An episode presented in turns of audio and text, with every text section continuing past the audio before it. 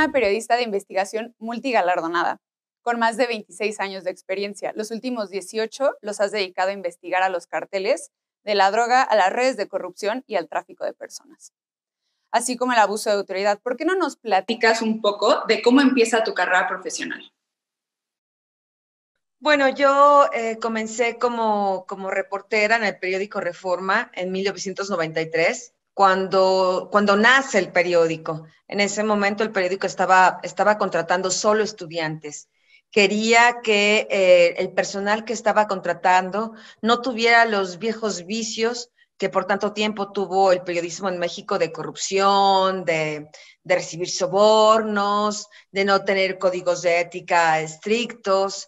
Em, y, de no ser eh, acuiciosos en el, en el, trabajo. Entonces, eh, Reforma era muy estricto y quería solo estudiantes que prácticamente no supieran nada. Así que realmente todos llegamos al mismo nivel a aprender. Y ya con todos estos años de experiencia que has tenido, ¿tú cómo describirías el oficio de periodista de investigación?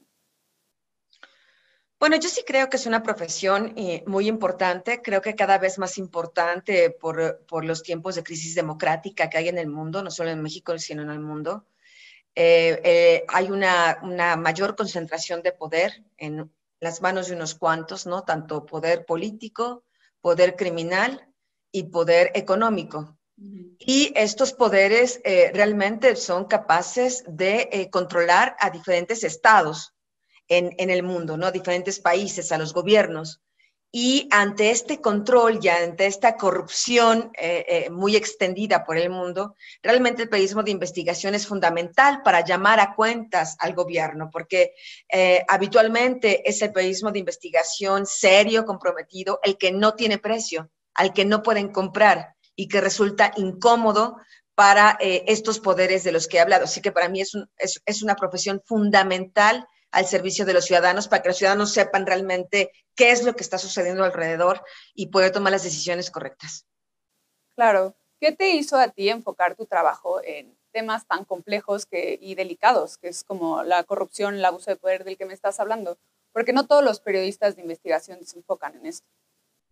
Bueno, yo creo que depende de muchísimos factores. Depende principalmente de lo que uno es, ¿no? Y de los intereses particulares de uno. Uno no, uno no puede inventarse una cosa que no tenga adentro, ¿no? En ningún ámbito de la vida, pienso yo.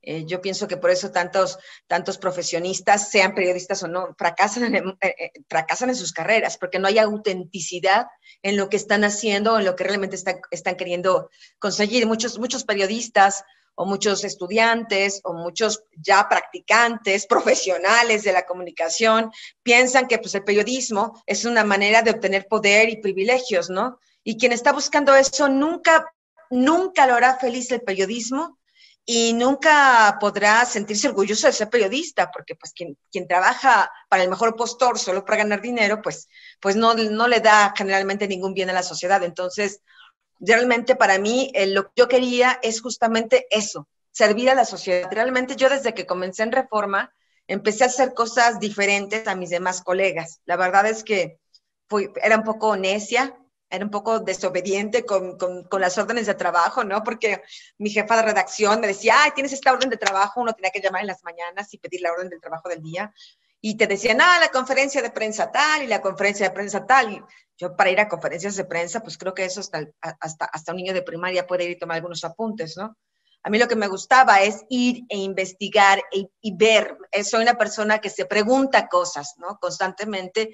Y estas preguntas es lo que me hacen investigar. Después, para entrar a, esos temas tan complejos, eh, pues tuve, tuve, tuve un drama familiar que es lo que finalmente me conduce a enfocar todos mis esfuerzos en este tema de la, de la corrupción y, y el crimen organizado. Mi padre fue eh, secuestrado y asesinado en el año 2000. Era un, era un mediano empresario y fue secuestrado por cuestiones de, dinero, por estos tipos, eh, por, pedir un rescate, como ocurría en esa época en la Ciudad de México. Muchos empresarios de mediano y mayor nivel fueron secuestrados y asesinados porque había una gran cantidad de bandas y bueno, la impunidad y todo este tipo de cosas que, que, sufrí yo y que veo que sufren tantos, ¿no? Realmente eso, eso ha sido un motor fundamental. No, sí, digo, mi más sentido pésame y es muy admirable ver cómo tú has, has transmitido ese, esa tragedia que tú tuviste a algo tan importante que es el informar a la gente de lo que está pasando en, el país, ¿no? Otra cosa que queríamos preguntarte es, ¿qué tan complicado fue para ti establecer eh, una credibilidad dentro de este mundo del periodismo? Cuando ibas Una pregunta súper interesante, ¿sabes? Porque solo es la constancia. La constancia y la solidez. Empezando siempre con cosas pequeñas y después cosas grandes, que en realidad, eh, y me corrijo a mí misma, no hay historias pequeñas. Yo pienso que cada historia, si es el de una coladera que está abierta y que significa un peligro para los transeúntes, hasta cómo y dónde y quiénes son los cómplices del cartel Sinaloa, son historias importantes, porque la, importancia de una noticia eh, eh, está directamente correlacionada, ligada al, valor que tiene ese problema para el ciudadano. La persona que todos los días tiene que caminar por la misma cuadra y ve la maldita coladera, que a lo mejor un día se le cae el hijo en la coladera, para esa persona la coladera es fundamental, es un tema importante. Y a veces los periodistas nos perdemos en eso. Pensamos, no, yo solo quiero hacer las grandes, lo que uno considera las grandes historias. No, yo la verdad he hecho de todo tipo de historias, historias humanas, historias de problemas vecinales, historias de pequeños eh, eh, eh, centros de narcomenudeo, y, después así comencé, cuando uno va comenzando, vas creciendo como, como ser humano principalmente, como periodista, vas haciéndote más preguntas. ¿Y esto por qué sucede? Y bueno, ¿y esto qué tiene que ver? O si aquí está la coladera y ya se cayó un niño y es una noticia, pero ¿quién no hizo su trabajo para que la coladera estuviera abierta? ¿Y quién le permitió a esta persona continuar trabajando aunque la coladera estaba abierta y el niño se cayó? Y entonces viene una, una cadena de preguntas que ya que se convierte en un motor de duda constante. Y es ahí donde yo, yo, así yo empecé, por ejemplo, con los temas de narcotráfico. Yo quería saber y saber, no, no, no, pero esta, esta, esta respuesta es correcta, pero debe de haber algo más, algo que este, explique este más el fenómeno. Y es así como, como uno comienza realmente. Y vas, vas generando credibilidad porque tus trabajos van siendo sólidos, ¿no? Claro, claro, claro. Y al publicar estos trabajos, digo, los que lo hemos leído, nos podemos dar cuenta de que tú revelas actividades criminales, pero les pones nombre y apellido. ¿Sería justo decir que tú haces eh, un periodismo de rendición de cuentas? Y si sí, ¿cuál sería el efecto que quieres tener? Yo sí pienso que el estilo de periodismo que yo hago y que hacen otros periodistas en México, la verdad es que hoy hay, ah, diferentes pools de, de periodistas que hacen investigación. Por ejemplo, ahí en, en Mexicanos Unidos contra la Corrupción hay realmente un pool de periodistas importantes que hacen un trabajo prácticamente científico ¿eh? en el tema de investigaciones. Uno podrá estar de acuerdo o no con los directivos, esa es otra historia, y, bueno, los debates públicos o políticos manipulados por la autoridad, pues a ninguna autoridad le gusta que le rasquen a sus secretos, ¿no? Es otra cosa, pero es un pool muy, muy, muy muy preparado. Por ejemplo, hay el pool de, periodistas de investigación en Animal Político, ¿no? Eh, que hacen este tipo de periodismo. Dijéramos que yo me considero una pionera en ese estilo de periodismo en México, porque cuando yo comencé a hacerlo, nadie lo hacía. Proceso tenía una larga trayectoria de periodismo de investigación, pero que miraba al pasado. Porque era menos peligroso mirar al pasado que estar haciendo el periodismo de rendición de cuentas en, en, tiempo real. Y yo lo que hice con el gobierno de Vicente Fox es someterlo a la rendición de cuentas en el, tiempo real, cuando él estaba en toda la magnitud del poder. Y dijéramos que yo sí me considero una, una pionera en esto, ¿no? Mi método de investigación ha sido seguido por otros, por otros periodistas, perfeccionado, mejorado, por supuesto, por otros periodistas, pero sí, sí pienso que, soy de las pioneras en este país de rendición de cuentas, que en un país como México, con la gran impunidad, si ustedes checan e investigan los números de impunidad que hay en México, es el 96% de todo tipo de crímenes, desde cuando te roban el bolso hasta los feminicidios, las violaciones, el tráfico de personas, la corrupción, este, eh, el narcomenudeo, los carteles. Estamos hablando del 96% de corrupción.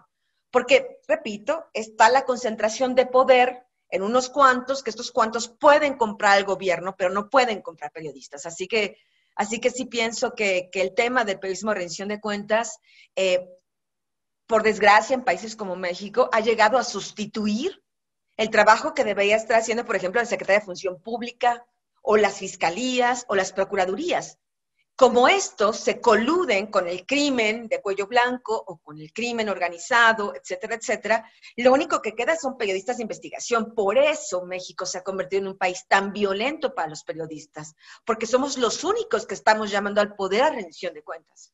Sí. Y justo este método de, de investigación que tú me cuentas, ¿qué conlleva? Porque muchos de los que no somos periodistas, nos interesa saber cuál es el, método y el trabajo que va por detrás de años de trabajo, por ejemplo, para, publicar tus libros, que son años de trabajo. ¿Cuál es el método de investigación más o menos? Mira, el principal método de investigación, y ahorita, ahorita cuento mi técnica, pero em, lo, más importante de esto es hacer sentir al lector que esto es fácil de leer, aunque te haya costado muchísimo trabajo eh, encontrar cada dato, ¿sabes? Es como las novelas de García Márquez. Uno las lee y dices, wow, pero uno no se imagina todo, todo el hilván, es como tomar la aguja y el hilo e ir hilvanando frase por frase, pedazo por pedazo, dato por dato, escena por escena, para tener una obra, por supuesto una obra maestra como la de García Márquez. El periodismo de investigación es un poco así en el sentido de ir libanando pedazo por pedazo de la verdad para poder encontrar la gran verdad y poder contarla. Eh, yo lo que hago es un método que se ha convertido realmente en un método, realmente diría yo, sin, sin querer ser presuntuosa, pero es así, infalible es un método infalible. Por eso la gente me dice, pero ¿cómo, cómo, cómo, cómo personas que están en la cárcel, como Tomás Jarrinson, por ejemplo, el gobernador de Tamaulipas, o con Genaro García Luna, el secretario de Seguridad Pública Federal, y tantos otros, están en la cárcel 10 años después, exactamente acusados de lo que tú habías dicho, ¿no? Y el tema es porque era una investigación seria, porque era una investigación perfectamente eh, sustentada. Ahora, yo eh, hago un periodismo de investigación documental, es decir, primero uno se, pregunta, ¿no? Se cuestiona. A lo mejor surge de algún tip, de algún dato, de alguna cosa que uno observa y dice, no, esto está muy extraño, ¿no? Y empieza a investigar. Entonces, primero lo que hago es una investigación em, documental, ¿no? Eh, para tratar de encontrar todos los elementos documentales, ¿no? Hago una investigación de testimonios, Pregunta a los testigos, a los, a los posibles involucrados, a las víctimas, para tener las historias completas. Después de ellos, me nutro de todavía más información y retorno de nuevo a la investigación documental. Ok, yo no había entendido esto, esta persona ya que la entrevisté me dio más información. Yo no me puedo basar en estos testimonios únicamente porque en temas tan, tan sensibles como narcotráfico o corrupción, generalmente la gente quiere ser anónima. Sí, yo le comparto y sí, yo, me pasó esto, pero usted no puede hablar de, no puede decir que yo les lo dije. Y por supuesto, para mí el secreto, con eh, el secreto la confidencialidad con mis víctimas, para mí es una cosa, con mis víctimas, con mis fuentes de información, perdón, em, para mí es una, con las víctimas generalmente, para mí es una cosa sagrada. Entonces lo que hago es, a través de los documentos, si yo consigo los documentos, no tengo por qué revelar el nombre de la persona, no es necesario y está sustentado. La gente no dirá, ay, Anabel eh, se inventó aquí una historia, no, están los documentos. Y después, la tercera parte es la investigación de campo. Ok, esta persona dice que le entregó tal soborno a tal funcionario en un restaurante que está en esta avenida, pues tengo que ir a ver si el restaurante existe, si el color de la mesa era como dice, si la carta, lo que comieron eh, coincide, porque yo a las personas, por ejemplo, a una fuente de información, la puedo entrevistar como unas 20 veces, de la misma cosa, porque lo que quiero es que me diga la verdad. Y luego ahí cuando me los agarro, eh, a veces en mentiras o que cambian las versiones, yo digo, bueno, uno va desechando y dice, no, esta persona no es sólida, o lo que me dijo cuando fui a corroborar, pues esa gasolinera ni existe, o nunca, y nunca existió, etcétera, etcétera. Entonces, la investigación de campo es fundamental. Las tres partes son fundamentales. Y trabajo muy arduo, por lo que me cuentas. sí, sí requiere mucha, mucha paciencia y mucha, mucha, mucha, mucho tiempo invertido, mucho tiempo invertido. ¿Y cómo has lidiado dentro de tus investigaciones con la censura, la amenaza y los bloqueos de información que indudablemente te has encontrado? Pues mira, la verdad es que eso fue en parte lo que me hizo salir de la dinámica cotidiana de los medios de comunicación y comenzar a escribir libros. Porque sí, efectivamente, por ejemplo, cuando yo estaba en el periódico Milenio, después de que publiqué el Toalla Gate en el año 2001, en, el, periódico El Universal, cuando estuve haciendo, por ejemplo, investigaciones patrimoniales a Vicente Fox y a Marta Sagún, cuando estaba haciendo, cuando hice un reportaje que parecerá tonto, pero en realidad tenía, tenía mucha razón de ser, de cómo Marta Sagún utilizaba todo el erario público para comprarse vestidos, este, para comprarse joyas, con cargo al erario, ¿no? Y bueno, gracias a esa investigación, la partida presupuestal de la indumentaria presidencial, porque había una partida presupuestal para tal cosa, se canceló, se, destruyó, no existe más, no existe más gracias a ese trabajo de investigación. Entonces, eh, pues eran, eran, eran artículos incómodos y bueno, la presidencia de la República llamaba, ¿no? Censuraba, intentaba frenar las cosas. Me recuerdo que una vez Marta Sagún en una entrevista no soportó las preguntas y me corrió de los pinos Sí, sí, fue, fue muy divertido, la verdad. y, este, y, bueno, el tema de García Luna, ¿no? Hubo, muchísimas presiones a Reporte Índigo para que yo no siguiera con esas investigaciones, que era el medio donde yo trabajaba. Entonces, lo que, lo que decidí es, em, no quería estar sujeta a esa, a esa camisa de fuerza que significan muchas veces los intereses de los medios de comunicación. Así que lo que decidí es comenzar a hacer mis investigaciones de largo aliento y publicarlas en libros, porque además así queda para la historia. Nada de que esto no pasó, nada de que no nos recordamos, nada de que yo no supe, no, ahí está. Quien lo quiera leer y tomar conciencia, bien, y quien no, pues bueno, que lo deje pasar, pero no podrá decir que no se dijeran las cosas. 100%. Eh, ¿Crees que dentro de tu trabajo es algo bueno tener cierto nivel de escepticismo? Absolutamente. Todo el tiempo. Bueno, el, escepticismo, diría yo, es parte de la raíz de nuestro trabajo como periodistas. Pero escepticismo incluso con uno mismo. Ese es el primer escepticismo que cuenta. Okay. Sí, yo, por ejemplo, soy muy escéptica en lo que dice el gobierno. Yo de antemano, y no solo el gobierno de México, cualquier gobierno, porque de nuevo, eh, pues eh, los gobiernos están para protegerse a sí mismos. Realmente no hay gobiernos en el mundo a los que les guste realmente la transparencia. Ah, sí, soy corrupto, fíjate que aquí mi primo y yo nos robamos un dinero, confieso y adiós, ya me voy. No, pues no lo hacen, no lo van a hacer. No lo, no lo hizo ni Fidel Castro, ni, ni lo harán otros. Eso no existe. Cuando la gente llega al poder, se aferra se siente omnipotente y no quiere que nadie lo cuestione. No importa si es de derecha, de centro, de izquierda, no importa los colores de la piel, no importa si estás en Italia, en México, en Estados Unidos. Lo hemos visto, ahí están los ejemplos, ¿no? En Rusia, ahí está, ahí está, en Venezuela, no les gusta la rendición de cuentas. Entonces, em, es, son, son, son, son es un periodismo incómodo, entonces tenemos que romper esas barreras de la censura y, publicar nuestras investigaciones, aunque sean incómodas para, ese, para ese poder.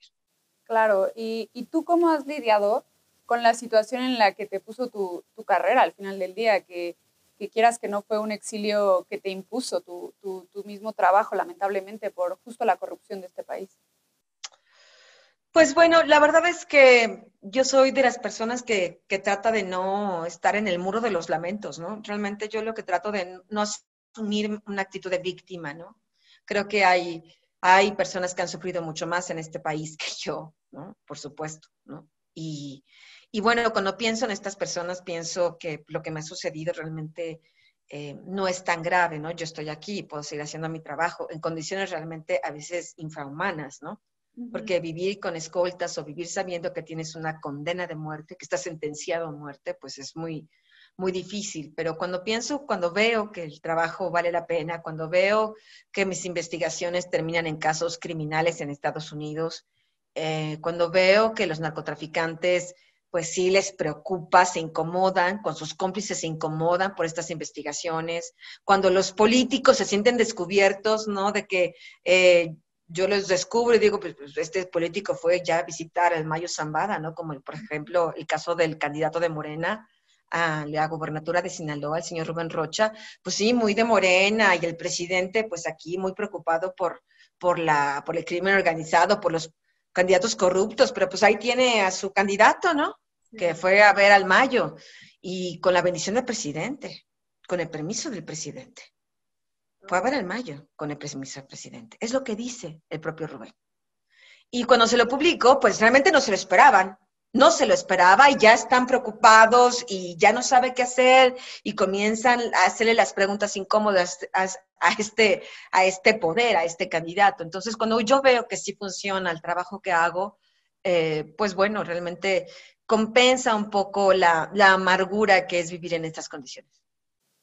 Claro, sí, y a menudo, a menudo que tu trabajo se fue haciendo más conocido, obviamente te fueron más contactando más personas. Así fue como tengo entendido que te contactó el abogado Gagiola, ¿cierto? ¿Nos puedes contar un poquito más? Claro, ¿nos puedes compartir un poquito más a qué llevo esto? Para los que no sepan. Bueno, yo publiqué el libro de Los Señores del Narco, que es el, que es el libro, eh, pues eh, ha sido una de mis, investigaciones más importantes sobre eh, el crimen organizado. Hasta ese momento no había ninguna mujer en México que hiciera este tipo de trabajo de investigación sobre carteles de la droga veíamos generalmente nombres de compañeros periodistas que hacían los libros eh, de manera importante, por supuesto, pero siempre como sesgados en la materia de la violencia, eh, las pistolas, el poder del narco, eh, las mujeres, un poco en torno a, a cómo son los narcos. Pero no por qué son así. ¿Y quién se los permite ser así? Ok, sí, la violencia, las... pero ¿por qué? Porque no hay un Estado, que no hay un gobierno, que no hay un presidente municipal, un presidente de la República, que, no hay nadie, que, que, no hay, que estamos aquí en, en la jungla, pues no. Y es ahí cuando yo hago este libro, que rompe los esquemas, porque yo digo, ok, sí, están los señores del narco, que son los que salen en los más buscados de la DEA o de la PGR, pero están los otros señores del narco, que son el, presidentes de la República, que son senadores, que son empresarios, que son gobernadores, que son secretarios de Seguridad Pública, que son generales, que son secretarios de, de, de la Defensa Nacional, etcétera, que son igual o peores, porque estos andan con uniforme, y anda con la placa de impunidad apoyando a los otros. Y ese libro rompe todos los paradigmas. Es la razón por la que Genaro García Luna y sus policías corruptos, con la anuencia de Felipe Calderón, pues deciden que, yo debo morir, porque era una, era una revelación que ellos estaban impidiendo a toda costa que saliera, pero era obvio cómo circulaba el dinero, cómo cambiaron todos ellos su situación patrimonial y era tan evidente que pues, pues solo los corruptos o los, o los cómplices, pues no, no, lo vieron, ¿verdad? Entonces, cuando yo, cuando yo publiqué estas cosas, em, el cártel, gente del cártel de Sinaloa, sabía que esa era la verdad. Sabía que yo estaba reflejando exactamente cómo era ese mundo. Y es ahí cuando Gagiola me contacta a principios del 2011 para decirme que me contactaba eh, por instrucciones de sus clientes, eh, Vicente, de su cliente Vicente Zambada Niebla, el hijo del Mayo Zambada, con la autorización de eh, el Mayo Zambada. Y es ahí cuando empieza esta historia que finalmente deriva 10 años después en el traidor. Claro, ¿y por qué crees que Gagiola quería que la gente se enterara de realmente lo que estaba atrás del cartel de Sinaloa? Bueno, yo creo que evidentemente había el primer motor era tratar de sacar a Vicentillo y a su padre, el Mayo Zambada, un poco de, la culpa, ¿no? Me queda clarísimo, yo lo tuve claro siempre, que este hombre lo que quería primero es beneficiar al cártel y beneficiar a su cliente y poderlo sacar de los problemas judiciales de los que estaba en Estados Unidos. Eh, y em, pensó que la única persona que podría entender esta historia era yo. Y la verdad es que a mí me interesó lo que tenía que decirme Gagiola, porque si bien es cierto, no hay nada que pueda eximir la responsabilidad del cártel de Sinaloa, no hay nada que pueda justificar los crímenes de Vicente Zambada Niebla, Vicentillo, su padre, etcétera, etcétera. También es cierto que hay otros factores. Y aquí lo que se me revela es que, bueno, yo había entendido el factor de la corrupción en México. Lo que yo no había entendido era el factor de la corrupción del gobierno de Estados Unidos. Y de cómo, y cómo la DEA había estado protegiendo y trabajando para el cártel de Sinaloa y el cártel de Sinaloa para la DEA y para mí, independientemente de si eso ayudaba o no a Vicentillo, me, realmente no me importaba, porque era un tema de interés público. Después, ¿qué pasó? Después, eh, Gagiola eh, se enferma de cáncer y lo que decide es, pues, de una u otra manera, cambiar su relación con el cártel y entonces me empieza a contar historias que ni Vicentillo ni su padre querían que se supiera. Por eso es una historia que tarda tanto tiempo. Yo pasé cinco años hablando con Gagiola. Primero, al solo lo, que le importaba es, eran los argumentos que podían ayudar a sacar de problemas judiciales a su cliente. Pero después, lo que ya quería es que alguien pudiera entender cómo funcionaba el cártel, porque creo que en el fondo, creo que era una especie de, de redimirse consigo mismo. Sí, claro. Y bueno, todas tus, tus, investigaciones que me estás contando como periodista, con todos los libros que has escrito y con el acceso a la información que nos estás contando que tienes sobre la criminalidad en México, ¿por dónde crees que debería de empezar el gobierno a cambiar nuestro país para bien? Pues yo creo que el gobierno tendríamos ya a estas alturas del partido, no solo el actual, sino los anteriores, porque lo que estamos viviendo como, como nación es una consecuencia de un, de un montón de complicidades y corruptelas que vienen del pasado, pero que no han cambiado. Si estamos hablando que el señor Rubén Rocha va de nueva cuenta, como cada aspirante por la bendición del Mayo, y que el propio Rocha dice que tiene el permiso de AMLO, pues ahí nos damos cuenta que no ha cambiado. La pregunta es, ¿por qué no ha cambiado? ¿Tú realmente piensas que Anabel Hernández puede decirle al gobierno cómo hacer su trabajo? Ellos lo saben. Que no se hagan tontos. Yo no voy a jugarle al tonto. Yo no voy a jugar. Ellos, si yo, con mi pequeñísima capacidad, humana, intelectual, etcétera, etcétera, puedo descubrir esto, imagínate todo el poder que tiene la inteligencia del ejército, las áreas de inteligencia de la policía, este, las propias, eh, el, poder, eh, el poder que tienen los jueces. No lo hacen porque no quieren. ¿Qué podrían hacer? Lo mismo que yo con mis investigaciones, solo que meter la gente a la cárcel, no, no extorsionarlas y luego dejarlas libres, ¿no? Entonces, realmente es, lo que tienen que hacer, investigaciones patrimoniales, eh, eh, tener testigos reales de los hechos, corroborar los hechos en el campo, etcétera, etcétera. Correcto.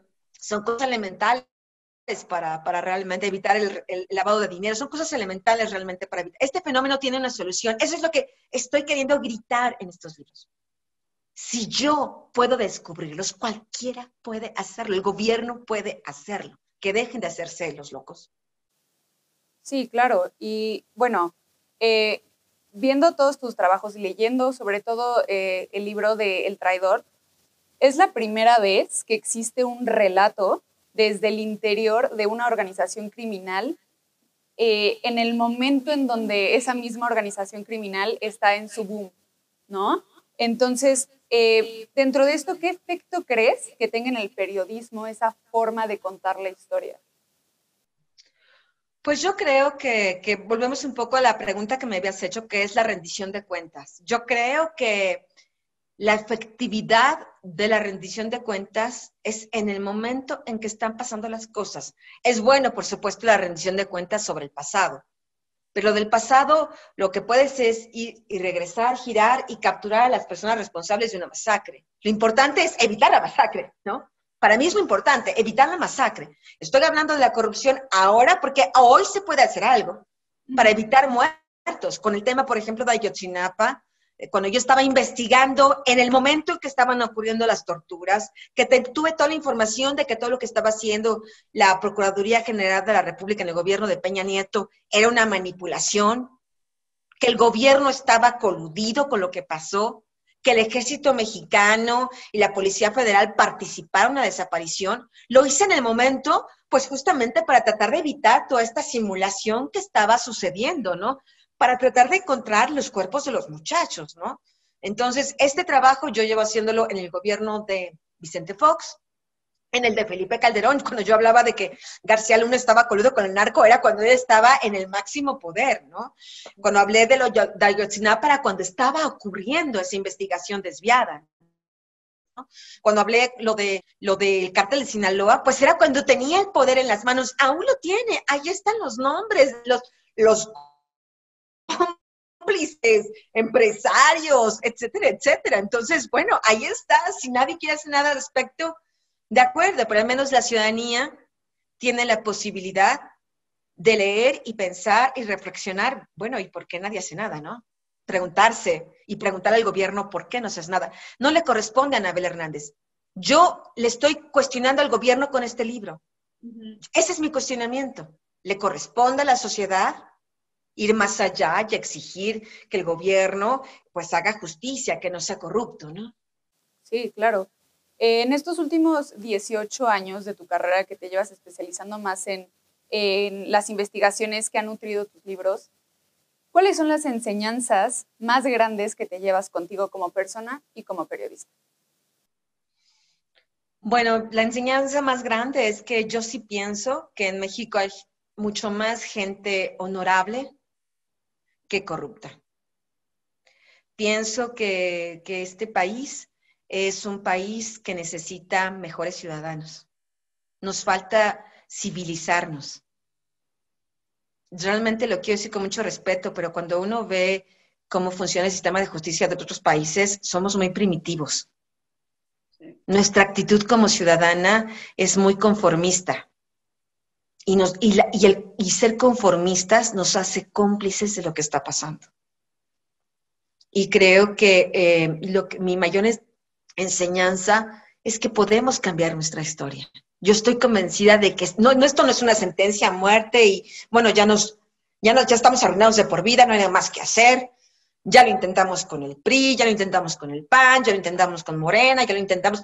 Hay que intentar e intentar e intentar, pero no solo, se solo, no solo basta intentar, sino exigir. Bueno, yo ya voté masivamente por ti, ahora cumple. No nos vengas con discursos, sea del partido que sea. Vicente Fox lo que hizo es una infamia. Recordemos que, es la, que era la primera elección en la que el PRI no ganaba.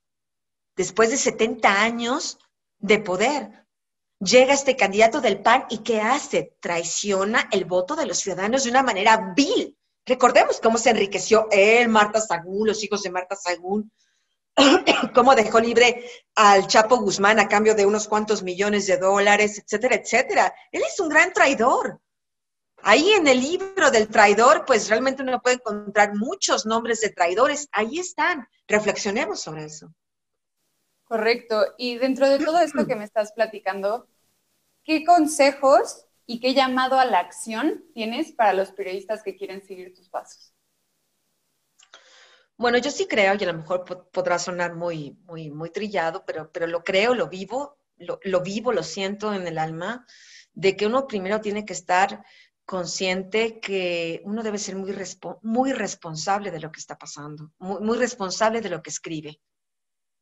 Uno debe, debe, debe preocuparse por las víctimas, debe darle voz a los ciudadanos, eh, eh, menos, menos voz al poder y más, más, más voz a los ciudadanos, a las víctimas.